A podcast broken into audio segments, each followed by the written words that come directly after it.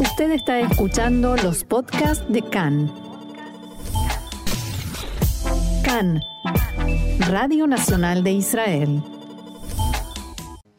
Hoy, jueves 28 de abril, 27 del mes de Nisan, es el día del holocausto y el heroísmo, como decíamos. Ayer tuvo lugar en el memorial de la Shoah Yad Vashem en Jerusalén el acto central con la presencia del presidente Itzhak Herzog, el gobierno israelí en pleno, la oposición, dignatarios extranjeros como la presidenta del Bundestag, el parlamento alemán, Berbel Bass, sobrevivientes de la Shoah, sus familiares y público en general. Hoy a las 10 de la mañana se escuchó en todo el país una sirena durante dos minutos en los cuales todos los israelíes se pusieron de pie y honraron la memoria de los seis millones de judíos asesinados en el Holocausto, allí donde estuvieran. La sirena dio comienzo a los eventos del Día del Holocausto que tuvieron lugar en todo el país, empezando por la ceremonia de colocación de ofrendas florales en Yad Vashem. A las once dio comienzo en la Knesset la ceremonia Todo ser humano tiene un nombre, en la que los parlamentarios leyeron los nombres de sus familiares que perecieron en la Shoah. En la ceremonia participó también la presidenta del Bundestag alemán, Berbel Bass. Bass encendió una vela en memoria de Irma Natán, una residente judía de Duisburg, asesinada durante el Holocausto. Bass también es oriunda de esa misma ciudad en el oeste de Alemania. A esta hora exactamente, las dos de la tarde hora de Israel, se está iniciando la Marcha por la Vida, una marcha de dos kilómetros que une el campo de concentración Auschwitz con, con Birkenau, los mayores y más mortíferos campos de la muerte en Polonia, en el que un millón cien mil judíos fueron asesinados por los nazis y sus colaboradores. Este año, después de la pandemia, se reanuda el evento, pero en formato reducido, con la participación de alrededor de 2.000 personas solamente. Anteriormente no se pudo realizar, así que este es, por supuesto, un avance. Vuelve la marcha de la vida. La marcha está siendo encabezada por el presidente de Polonia, Andrzej Duda. A las cinco y media de la tarde, hora de Israel, tendrá lugar en el Valle de las Comunidades en Yad Vashem el acto central de los movimientos juveniles. En el acto central de ayer en la Plaza Gueto de Varsovia en Yad Vashem por el Día de Recordación del Holocausto y el Heroísmo, el presidente Itzhak Herzog presentó una foto de 1941 de una familia en el momento de ser ejecutada por los nazis, con los rifles tocando la espalda de la mamá, un momento después de que su cuerpo sin vida cayera en el pozo de la muerte. Estos eh, horrores, dice el presidente Herzog, ocurrieron en numerosas ciudades y aldeas en la hora más oscura de la humanidad. El Estado de Israel fue fundado para asegurar que nunca más vuelvan a pararse asesinos execrables detrás de una familia judía para matarlos. El presidente Herzog dijo también lo siguiente.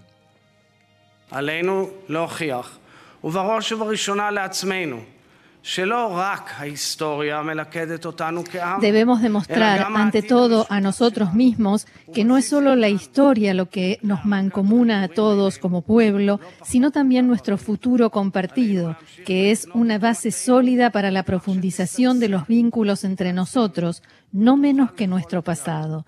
Debemos continuar construyendo nuestra nación para que prospere, se fortalezca y pueda superar cualquier desafío.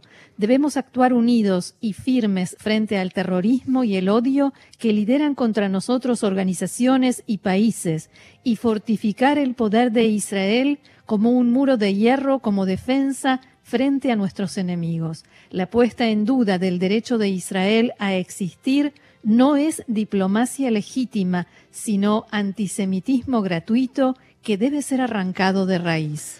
Así se expresaba el presidente Itzhak Herzog. El primer ministro Naftali Bennett dijo por su parte, nunca antes había actuado un pueblo para exterminar a otro de modo tan planificado desde una ideología total.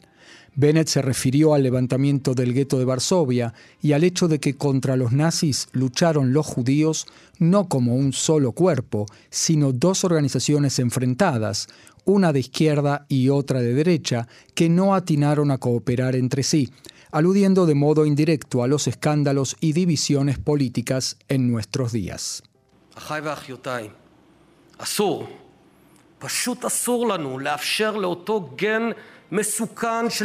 Hermanos y hermanas, no podemos, sencillamente no podemos permitir que aquel peligroso gen de, la, de división pueda desmembrar a Israel desde adentro. Hoy, gracias a Dios, en el Estado de Israel tenemos un Estado, un gobierno, una Knesset y un pueblo, el pueblo de Israel. En tanto y en cuanto estemos unidos, ningún enemigo externo podrá contra nosotros. Bennett, que daba ayer su primer discurso de Estado, se refirió de modo indirecto a los dichos del mandatario ucraniano Volodymyr Zelensky cuando comparó la guerra en su país con el holocausto nazi en su alocución en la Knesset.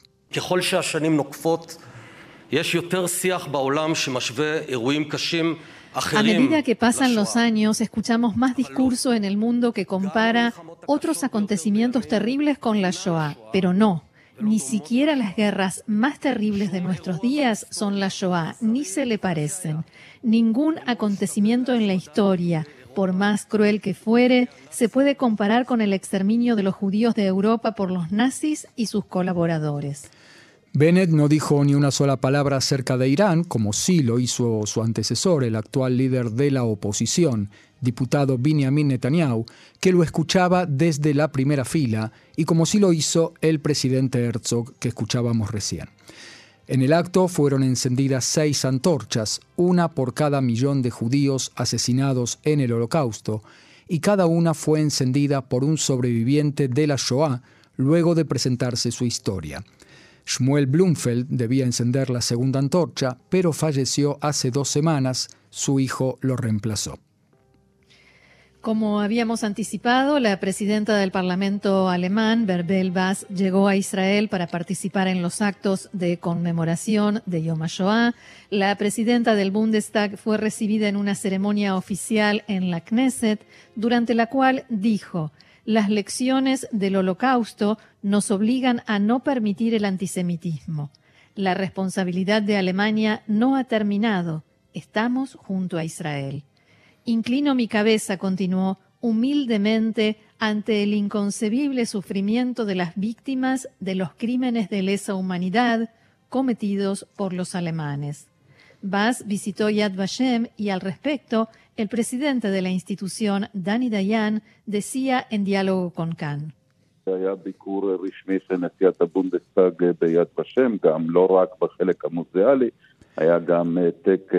Hubo una visita oficial de la presidenta del Bundestag a Yad Vashem, no solo a la parte del museo, hubo también un acto en Oeliskor, la sala del recuerdo, en la que eh, depositó una ofrenda floral. También firmó el libro de visitas y dio un discurso importante, muy importante, referido a la responsabilidad, la culpa de Alemania, sin eufemismos, y dijo, siento una gran vergüenza al estar aquí. Posteriormente, la presidenta del Bundestag invitó a Dayan a Alemania, lugar al que el presidente de Yad Vashem hasta ahora evitó visitar. Dayan fue eh, invitado al Parlamento alemán para el Día Internacional del Holocausto en enero de 2023 y aceptó la invitación.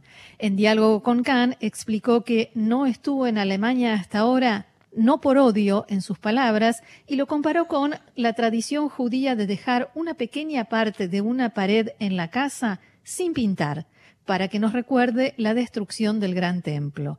Así lo hice respecto de Alemania, explicó. Para mí, en el mapa de Europa había una mancha blanca que no se visita, como recordatorio, para cumplir la mitzvah, el precepto de recordar. Pero ahora, continuó Dayan, dado que fue invitado formalmente como presidente de Yad Vashem, serviré mucho mejor al recuerdo y la preservación de la memoria si sí viajo, dijo. De todos modos, hizo una distinción.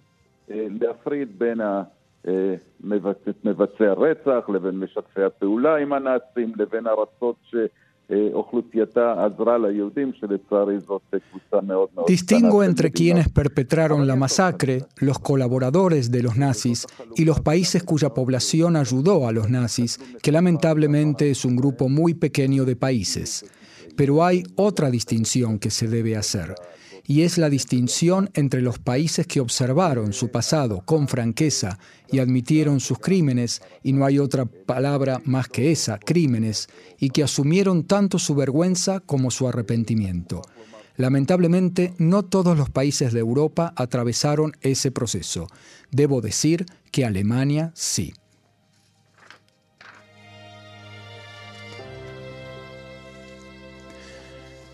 Como informábamos al principio, hoy se realiza la Marcha de la Vida, el acto central de conmemoración a nivel internacional del Día del Holocausto, consistente en una marcha desde Auschwitz hasta Birkenau, donde tiene lugar el acto en sí. Se realiza después de dos años de interrupción debido a la pandemia del coronavirus. Unas 2.000 a 3.000 personas de todo el mundo participan en la marcha que está encabezada por el presidente de Polonia, Andrzej Duda.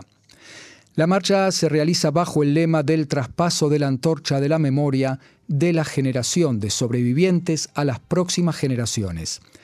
Junto con sobrevivientes y el presidente polaco, participan también el intendente de Jerusalén, Moshe León, el presidente de la agencia judía, Mijael Segal, el titular del Keren Kayemet, Abraham Duvdevani, el nieto de una sobreviviente, es decir, tercera generación, Eitan Nishlus, y Ahmad al-Mansuri, de Emiratos Árabes Unidos, director del primer Museo Árabe y Musulmán del Holocausto en el mundo. Detrás de ellos marchan unos 3.000 participantes de más de 25 países, entre ellos una delegación de víctimas del antisemitismo, organizada por la Agencia Judía y una delegación de refugiados de Ucrania. Ayer, como lo informamos, una delegación de jóvenes árabes israelíes recorrieron Auschwitz y hoy, a pesar de haber recibido amenazas de sectores árabes antisionistas, marchan con banderas de Israel y cantarán el Atikva, el himno de Israel. Uno de ellos, Silman Silman, habitante de la aldea árabe israelí Tambra y director educativo del movimiento juvenil Atidana, que activa por la integración de los jóvenes árabes a la sociedad israelí, dijo que se trata de reforzar la, identidad árabe. Es importante para nosotros conocer la historia del pueblo judío. La Shoah es una catástrofe humana. Es importante conocerla y educar contra catástrofes humanas ocurridas por razones de identidad y de religión. En este acto no participa ninguna delegación oficial israelí, Fuentes en la Secretaría del Gobierno explicaron que la Marcha de la Vida es un evento privado y por eso no hay un protocolo para la participación de la cúpula en el evento. La Knesset, en cambio, sí envió una delegación oficial. También participa en la Marcha de la Vida una delegación de ciudadanos de países árabes, Arabia Saudita, Bahrein, Siria, Líbano y Turquía. La delegación llegó a Polonia por iniciativa de la ONG Sharaka, que impulsa proyectos conjuntos y cooperación entre Israel y países árabes y del Golfo. El periodista saudí Abdelaziz El Hamis, que forma parte de esta delegación, dijo en diálogo con Khan que tanto él como sus compañeros provienen de sociedades donde se instiga y se niega el holocausto. Abro comillas, nos dijeron que es una conspiración, pero cuando vinimos a este lugar vimos los campos de, concentración y los testimonios de la Shoah. Entre los muchos eventos y encuentros por el Día de Recordación del Holocausto, esta noche tendrá lugar en Tzafta, en Tel Aviv, una velada que lleva por título el acontecimiento que pasó de lo particular a lo público, la segunda y tercera generaciones continúan relatando la historia de la Shoah. El evento será conducido por Shiri Arzi, hija del cantante Shlomo Arzi, segunda generación de sobrevivientes. Shiri Arzi, tercera generación, es también sobrina de la escritora Nava Semel, ya fallecida, que escribía mucho sobre el holocausto en su obra. Dice Shiri, los testimonios en primera persona se van terminando. Nosotros nos vamos alejando de la tragedia y en cierto modo la mirada va cambiando y se va actualizando. La primera generación tiene su relato. La segunda generación es un fenómeno en sí mismo y lo mismo ocurre con la tercera generación. Y agrega, la historia se va ampliando. Antes se llamaba el Día del Holocausto y el Heroísmo, ahora habría que llamarlo Día del Holocausto y sus implicancias. Nosotros estamos hace ya muchos años en las implicancias y la mirada es cada vez más sobre eso, cada vez menos sobre la piedra lanzada al río y más sobre las ondas que la piedra produce y de las cuales todos somos parte. Y en la Escuela de Teatro Batesby en Ramat Gan se está presentando durante todo el día de hoy la obra El tren de los niños, que cuenta la historia de Eva Schlesinger, una niña que fue enviada por sus padres de Alemania a Inglaterra para que encuentre allí refugio y salve su vida en lo que fue el famoso Kindertransport, en el cual alrededor de 10.000 niños se salvaron del infierno de la Shoah. La obra, escrita por la dramaturga judeo-británica Diane Samuels y traducida por Ronnie Pinkovitz, se presentó a las 10 y a la 1 del mediodía y se podrá ver nuevamente a las 5 de la tarde y a las 8 y media de la noche de hoy. Algunos de los actores mismos son tercera generación de sobrevivientes del Holocausto. La directora de la obra, Eti Resnick, dice que solo a través de la obra conoció el episodio del Kindertransport, los trenes de niños entre Europa y Gran Bretaña. Dijo, en las escuelas israelíes el tema no se estudia y el público general no conoce esta dramática historia de niños que son enviados sin sus padres en trenes entre diciembre de 1938 y septiembre de 1939. Unos 10.000 niños fueron salvados y fueron repartidos entre familias y orfanatos. Solo 900 de ellos pudieron ver nuevamente a algunos de sus padres vivos. Y tenemos más información. Anoche, precisamente cuando comenzaba el día de conmemoración del Holocausto, llegó a Israel un avión especialmente equipado que transportaba a nueve refugiados ucranianos sobrevivientes del Holocausto. Ninel Silinska, de 88 años, una de las sobrevivientes que llegó en ese avión, decía, poco antes de partir hacia Israel, Nunca pensé que esto me sucedería de nuevo, que a mi edad tendría que huir nuevamente de una guerra y volver a escuchar el sonido de las bombas estallando a mi alrededor. Ya vencí a Hitler una vez, sobreviví al holocausto, tengo una hija, dos nietos y tres bisnietos, y ahora de nuevo soy una refugiada tratando de salvar su vida. Fui una refugiada en 1941 y ahora me he convertido en refugiada nuevamente, agregó. Otros 12 sobrevivientes del holocausto llegaron más temprano ayer en vuelos regulares. Los 21 sobrevivientes que llegaron ayer estaban lejos de ser los únicos, llegando a Israel desde Ucrania, desde que Rusia invadió su país hace dos meses. En total, se estima que unos 500 sobrevivientes del holocausto se encuentran entre las más de 15.000 personas de Ucrania, Rusia y Bielorrusia que han emigrado a Israel en los últimos dos meses, según datos del Ministerio de Inmigración e Integración.